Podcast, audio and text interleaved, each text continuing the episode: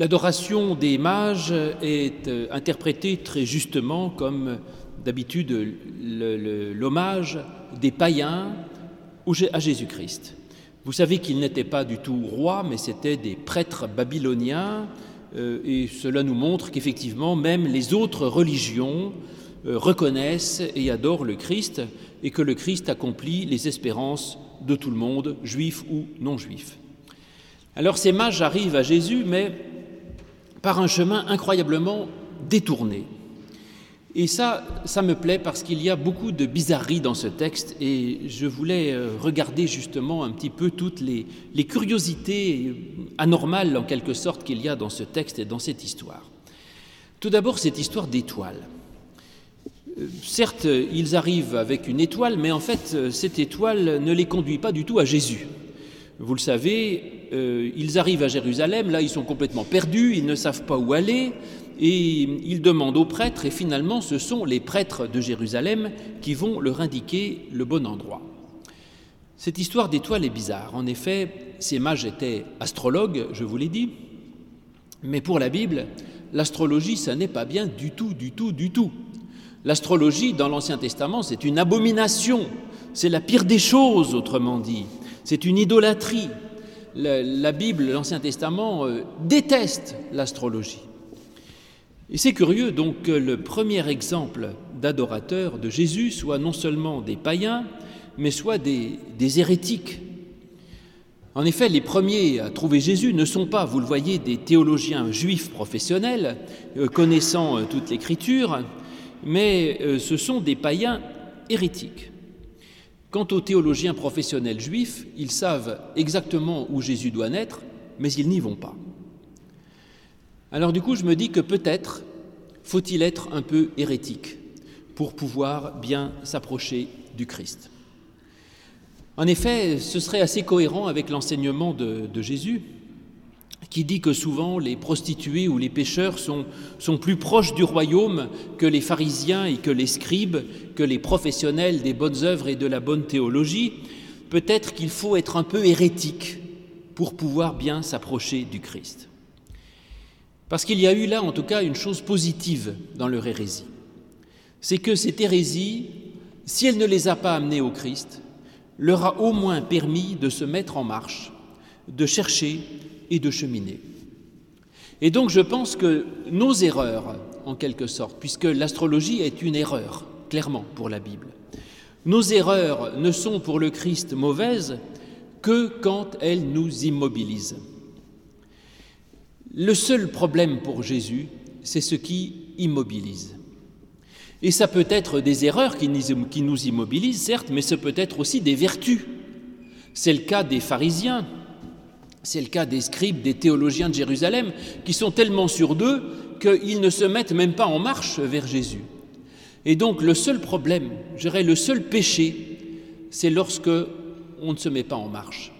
Après, même nos erreurs peuvent nous permettre de nous mettre en marche, et si c'est le cas, eh bien, va pour ces erreurs.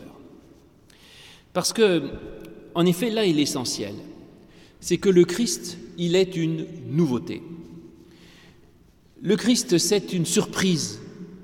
Le Christ, c'est la vie, c'est le bonheur, et le royaume de Dieu est comme ça. Le royaume de Dieu, c'est la vie, c'est le bonheur, et je dirais que le royaume de Dieu, c'est de l'inattendu dans nos vies. Quelque chose qu'on ne peut même pas imaginer. C'est du neuf, du totalement neuf.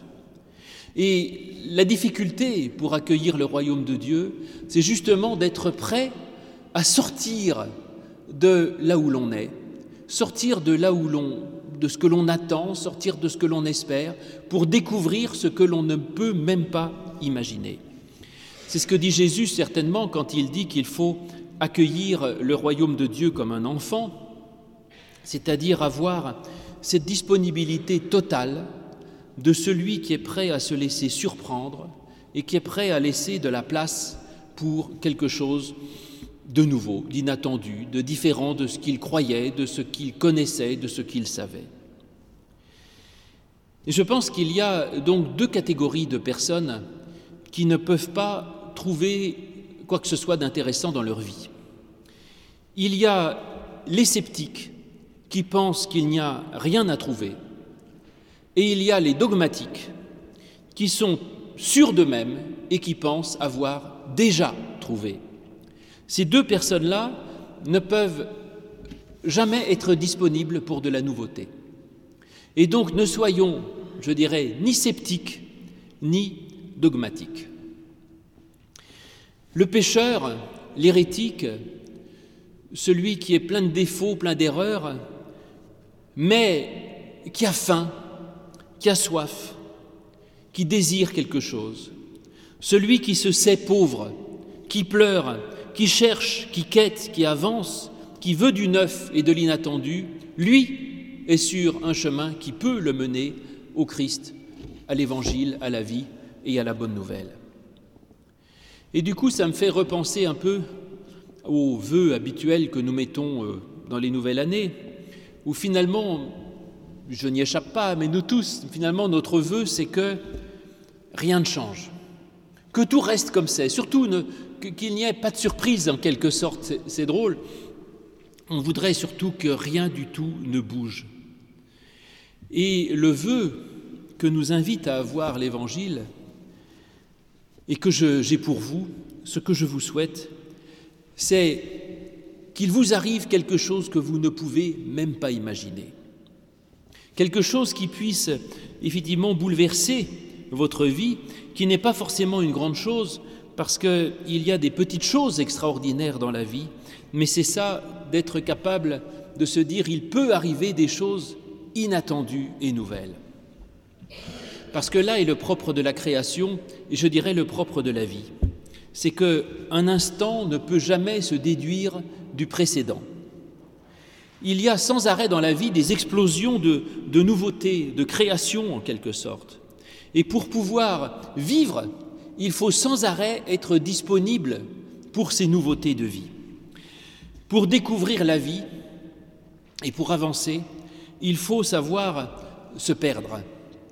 Et c'est pourquoi j'aime cet exemple des mages qui, qui commence très mal, je dirais, dans l'astrologie, qui finalement se perdent, tâtonnent et cherchent, parce que la vie, elle est comme ça, ce n'est pas un chemin linéaire.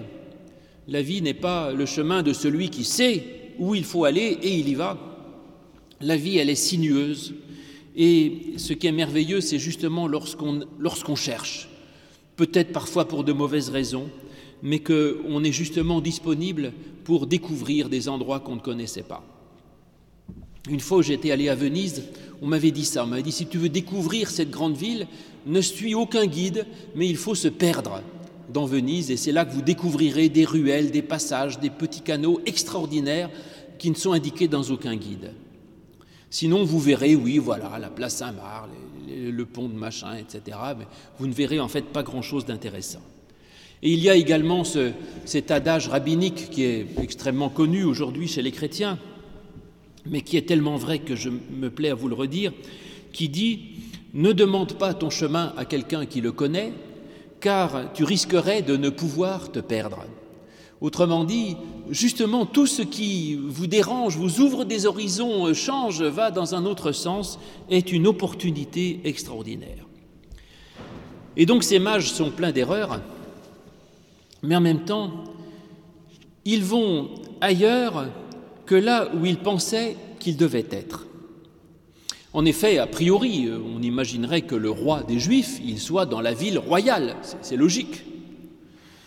Eh bien non, ils sont prêts à aller non pas à Jérusalem, mais à Bethléem, petite bourgade grotesque, et à chercher Jésus non pas dans un palais royal, mais dans une humble famille de charpentiers.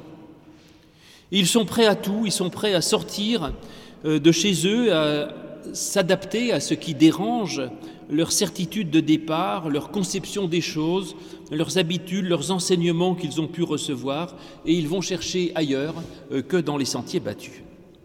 Et ça, c'est merveilleux, avoir le courage de tâtonner, de se perdre, de rebrousser chemin, de ne pas arriver du premier coup, avoir le courage d'avancer sans certitude, d'avancer dans la nuit, avec une seule certitude, c'est qu'il y a quelque chose à trouver dans cette nuit et qu'il faut le découvrir soi-même. Et puis il y a encore d'autres égarements euh, productifs dans ce texte assez amusant.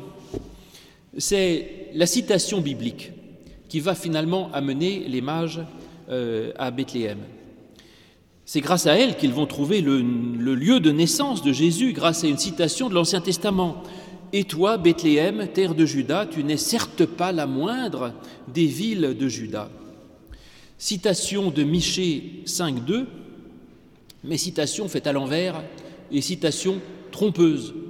C'est-à-dire que les, scribes citent, se trompent dans la, traduction du texte, puisqu'il n'est pas du tout écrit Bethléem, tu n'es certes pas la moindre des villes de Juda, donc tu es une grande ville, donc c'est logique qu'en toi vienne le, le Messie. Michée 5.2 dit Bethléem, tu es certes la moindre des villes de Juda. Et donc ils se trompent et ils vont découvrir le lieu de naissance de, Jésus grâce à une erreur de traduction, erreur d'interprétation d'un texte biblique. Alors ça, c'est très rassurant pour moi, parce que d'abord, ça montre que les erreurs peuvent être porteuses de sens. Ensuite, c'est rassurant, j'espère, pour vous, parce que je m'amuse souvent à, corriger les traductions, à dire que tel mot ne signifie pas telle chose, mais tel autre, à avoir des discours très savants. Et parfois, ça décourage certains paroissiens qui se disent Mais moi, je n'ai pas votre science, donc quand je lis la Bible, je, risque sans arrêt de me tromper, ma traduction peut me tromper. Eh bien, que ce passage vous rassure. Les mages vont trouver Jésus parce qu'ils ont été instruits par des théologiens qui ne comprenaient rien à l'Écriture, qui ne l'appliquaient pas et qui se trompaient même en la citant. Donc écoutez, ça ouvre quand même beaucoup d'horizons, à mon avis. Ça ouvre beaucoup d'horizons. Et donc c'est assurant, rassurant pour moi de voir que même les erreurs peuvent être porteuses de sens.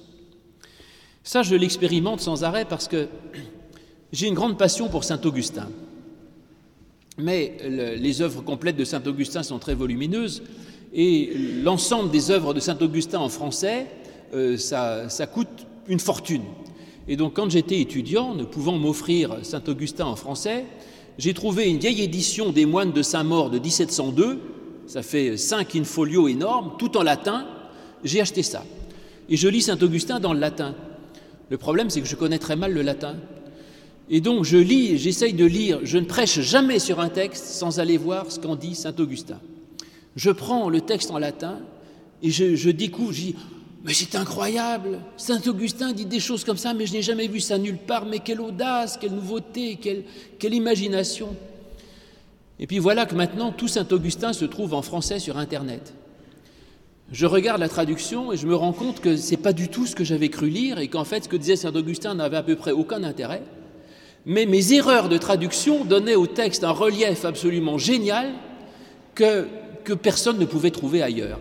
Et donc je continue de lire Saint-Augustin en latin parce que mes erreurs de traduction sont beaucoup plus intéressantes que les traductions plates qu'en donnent aujourd'hui nos traducteurs. Mais je crois que les traducteurs d'aujourd'hui aplatissent le texte et Saint-Augustin est de toute façon quand même plus génial que les traductions. Et donc les contresens même peuvent être porteurs de sens. Et je découvre qu'en fait toute l'évolution ne se fait que par des erreurs. Vous savez, si vous avez pu évoluer depuis l'amibe jusqu'à ce que vous êtes, qui est quand même assez génial, ce ne sont que par des erreurs euh, de, reproduction, c'est-à-dire des mutations. Une mutation, c'est une erreur. Normalement, la cellule devrait se reproduire comme il faut, et parfois, paf, il y a un bug, et ça se reproduit pas du tout comme il faut. Et ça produit des tas d'erreurs, et de temps en temps, l'erreur est géniale. Et donc, en fait, c'est par nos erreurs qu'on avance, et pas par nos réussites, et pas par nos certitudes. Et j'ai appris ça aussi par les Américains qui sont toujours positifs, et qui euh, et quelqu'un m'avait enseigné à un moment donné où justement euh, j'étais dans une situation d'échec, et qui m'a dit, il n'y a pas d'échec, il n'y a que des expériences. effectivement, un échec n'est pas un échec, c'est une capitalisation d'un d'une expérience en plus qui permet d'aller plus loin. Alors les jeunes en fait connaissent ça puisque dans les jeux vidéo, quand ils essayent de passer à un niveau supérieur, ils peuvent essayer 5 euh, fois, 10 fois, 100 fois, 1000 fois, ils, échouent, ils échouent, ils échouent, et ils savent que chaque, chaque échec ne fait que de les rapprocher du succès en fait. Eh bien, c'est là une attitude très différente de celle que nous avons habituellement. Donc oui, il faut accepter, je dirais, tous ces tâtonnements, ces, toutes ces erreurs comme celle des mages, une succession d'erreurs, d'abominations même, qui finalement les amènera au Christ, parce que c'est comme ça qu'ils vont sortir de leur pays et même sortir de leur astrologie. Donc la question n'est pas, pour trouver la vérité, de rester dans un chemin balisé, de suivre une piste bien balisée, bien, bien ferme, euh, sans en sortir ni à droite ni à gauche. Au contraire, il faut euh, flâner et, zigzaguer dans, dans sa recherche. Donc les mages, je vous ai dit, trouvent le Christ grâce à une pratique idolâtre, avec des fausses interprétations, des mauvaises traductions, des erreurs de théologie. Ils trouvent par une fausse piste et donc vivent les fausses pistes. Mais finalement, vous allez voir quand même que l'étoile, donc l'astrologie, ne les mènera pas euh, au Christ. Hein. Il, euh, ce sera qu'à moitié efficace. Et, en tout cas, euh, qu'on nous dit qu'au moment où ils découvrent le Christ, l'étoile s'arrête. donc ils abandonnent l'astrologie. Et finalement, ils vont arriver chez eux par, ils vont rentrer chez eux par un autre chemin. Et donc il faut aussi savoir sortir de ces erreurs. Il ne faut pas non plus s'y complaire, si vous voulez. Euh, la désobéissance, euh, l'erreur est quelque chose qui peut nous faire découvrir quelque chose, mais ce n'est pas en soi créatif, c'est juste une liberté, un espace heuristique qui permet de découvrir autre chose. Après, il y a une, reconstruction à faire quand même. Deuxième bizarrerie dans ce texte est que les mages viennent d'Orient. Or, vous savez que l'Orient dans la Bible, euh, c'est c'est quelque chose au contraire de plutôt positif. Orient, ça vient de l'hébreu or, qui veut dire la lumière. C'est par là que vient le soleil qui se lève. Orienter, c'est se tourner vers l'Orient, et c'est une bonne chose pour la Bible de se tourner vers l'Orient, c'est-à-dire euh, aller vers là euh, d'où vient la lumière. Et là, les mages, au lieu de se tourner vers la lumière, euh, lui tournent le dos. encore une erreur qui est à peu près impardonnable puisqu'ils vont effectivement à l'envers.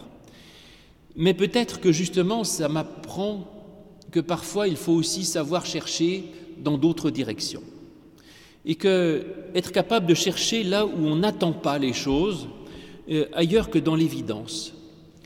Or, je pense que beaucoup de nos contemporains, finalement, se tournent vers la lumière, mais vers ce qui brille, ils se tournent vers la facilité. Eux vont tourner le dos à la facilité, vont tourner le dos à la lumière pour aller chercher dans l'ombre.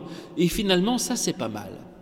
Peut-être qu'effectivement, nous, nous passons notre temps à vouloir être dans une quête de, de, ce qui nous semble simple, de ce qui nous semble brillant, facile, attirant, et que ça ne mène pas à grand-chose, comme les papillons qui vont se, se précipiter sur la première lumière vulgaire venue pour s'y brûler les ailes, et que de ce côté-là, nos motivations terrestres ne sont pas toujours d'un bon secours et qu'il faut savoir, euh, parfois, pour trouver la lumière, se tourner vers, euh, vers l'ombre et que pour entendre une parole, se tourner vers le silence.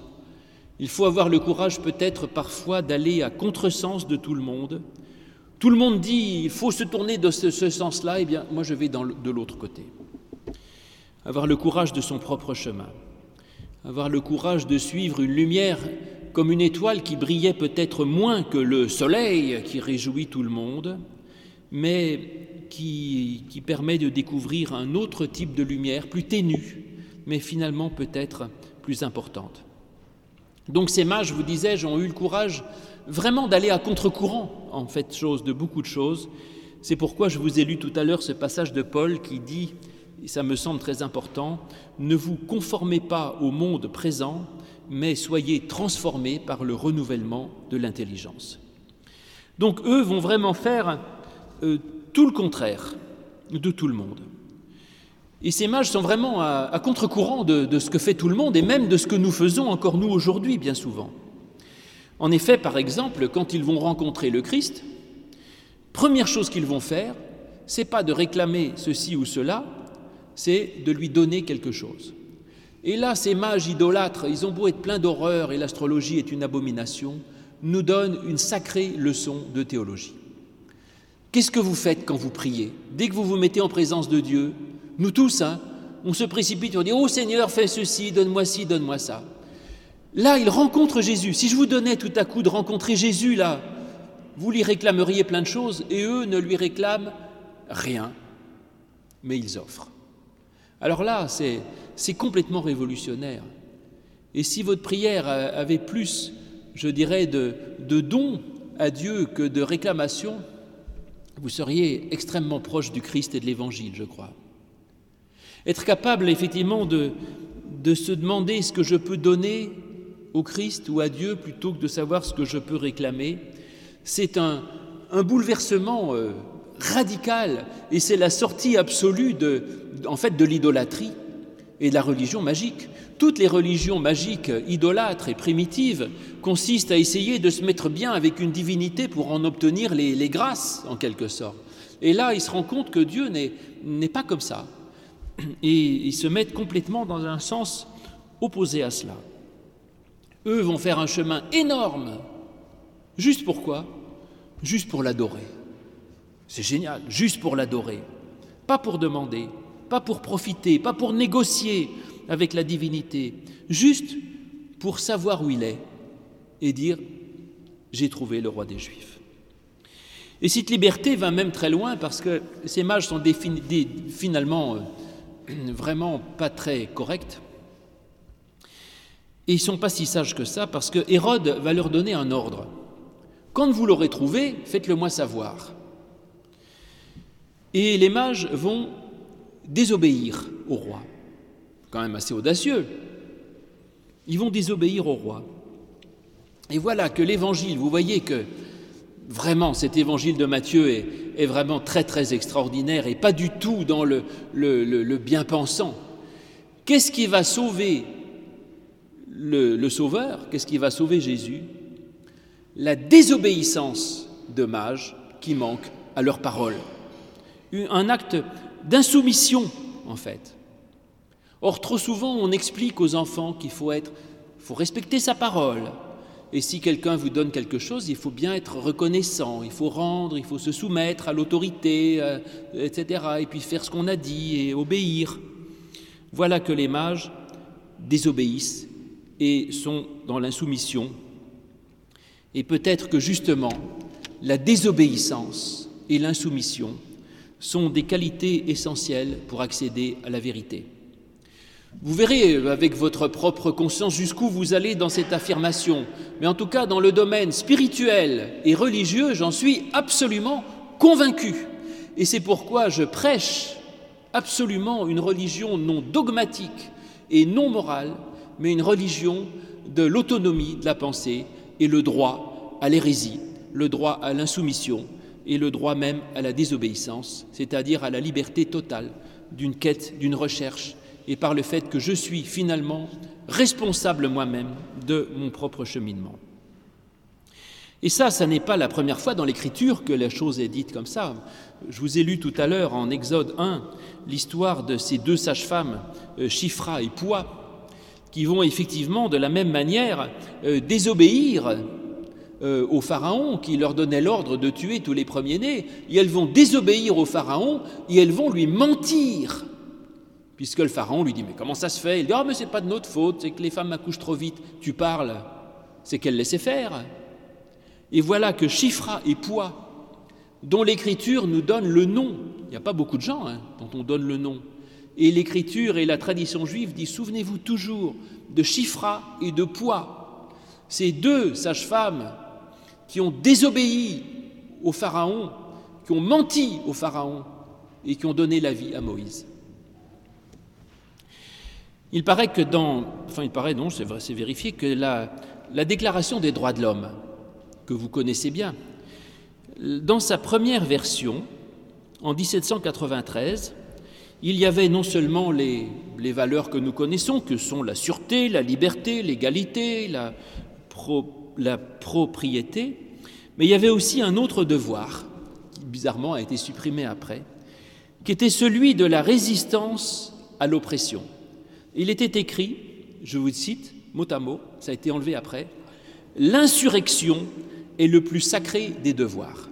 L'insurrection est le plus sacré des devoirs. Déclaration des droits de l'homme de 93. Et cette insurrection, cette liberté me semble absolument essentielle.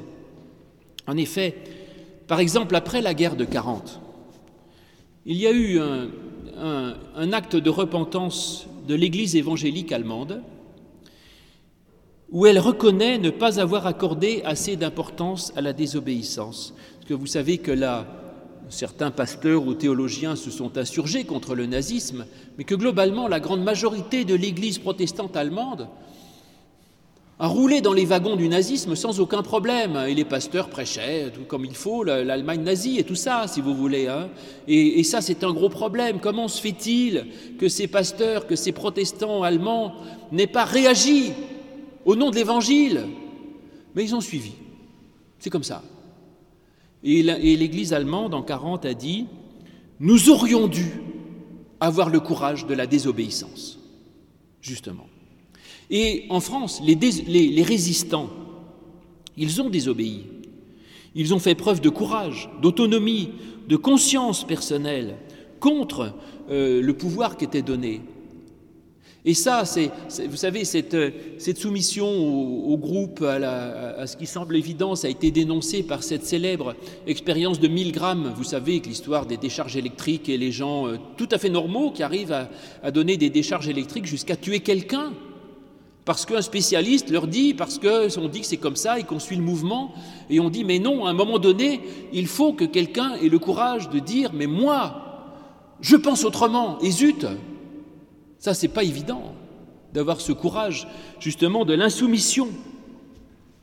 Bon, mais en même temps, je ne prêche pas l'anarchie, je ne veux pas dire que chacun euh, doit faire ce qu'il faut, je dis juste qu'il euh, est indispensable d'avoir le courage et la joie de ne pas bêler au milieu du troupeau et d'avoir le courage de sa position personnelle et individuelle. Alors en tant que, en tant que prédicateur, ça n'est pas évident puisque dès qu'on dit quelque chose, il y a toujours un certain nombre de gens qui disent Oh, mais quand même, vous dites ceci, mais c'est pas bien, le pasteur ne devrait pas dire ça, c'est un scandale, comment ben, Eh bien, avoir le courage de la penser, mais je dirais vous aussi, chacun de vous, ayez le courage de votre propre pensée, de votre propre cheminement, parce que c'est votre chemin qui est votre chemin et qui vous conduira au Christ, et ce n'est pas le mien. Et c'est pour ça d'ailleurs que je dirais, plus mes propos seront excessifs dans la prédication et plus ça vous donnera la liberté de ne pas suivre ma prédication et donc de vous égarer ailleurs. Mais en même temps, ce sera comme l'étoile euh, des mages. Si ma prédication vous force à sortir un peu de vous-même et aller chercher euh, ailleurs, eh bien vous découvrirez par vous-même des choses extraordinaires. Et donc c'est ça.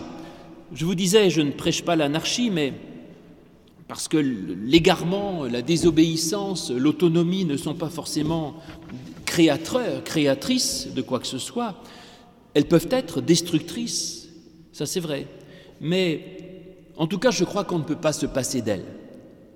Que le bon critère, pour moi, c'est de voir ce qui met en marche, ce qui fait avancer, et éviter comme la peste tout ce qui fait reculer ou tout ce qui immobilise, tout ce qui saisit, qui fait qu'on n'avance plus. Si c'est ça, fuyez. Tout ce qui vous permet d'être en route, d'avancer, de découvrir, de cheminer, de chercher, de creuser, allez-y. Merveilleux. Et s'ouvre devant vous alors une, une année 2020 exceptionnelle, parce que vous allez découvrir dans cette année mais des choses que vous, auxquelles vous n'auriez jamais pensé.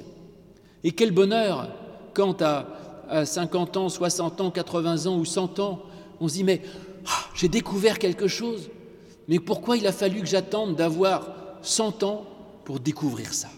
Alors là, vous rajeunissez de, de 100 ans, parce que vous, vous naissez à la vie.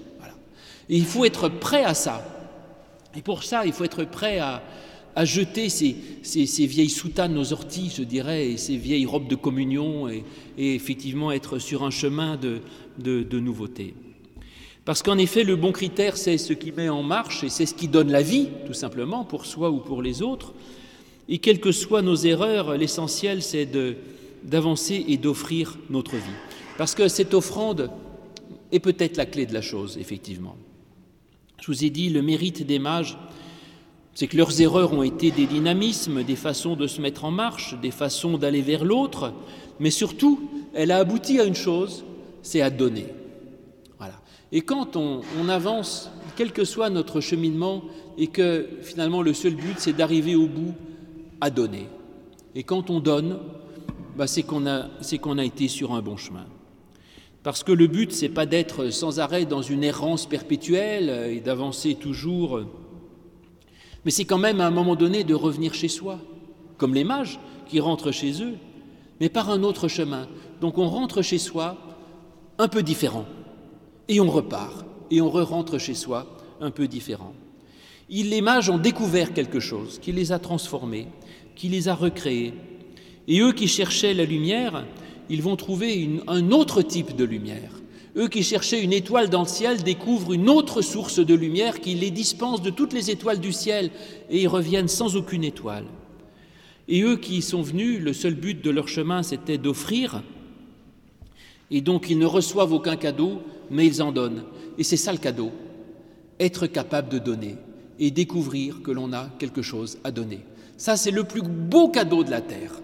Moi je vois des gens qui meurent de désespoir, de dépression, de découragement, de tristesse dans leur vie, non pas parce qu'ils ne reçoivent rien, mais parce qu'ils croient qu'ils n'ont rien à donner à personne.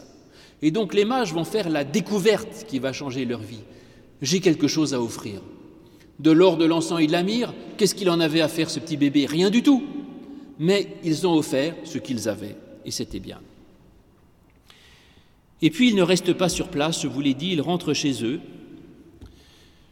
ils rentrent chez eux, le Christ ne leur donnera rien de matériel, mais il leur donnera simplement de rentrer chez eux par un autre chemin, et cet autre chemin, c'est le chemin de la vie, chemin de ces mages tellement plein de défauts qui nous ressemblent beaucoup, tellement plein d'idolâtrie, de foi mal positionnée, de d'errance, de, de tas de choses épouvantables, et qui les mènent vers le Christ, ce petit Jésus que nous pouvons découvrir chaque jour pour leur offrir, lui offrir ce que nous avons et qui nous permet de rentrer vers chez nous, non plus par un chemin d'idolâtrie, mais au contraire sur un chemin qui est un chemin de vie. Amen.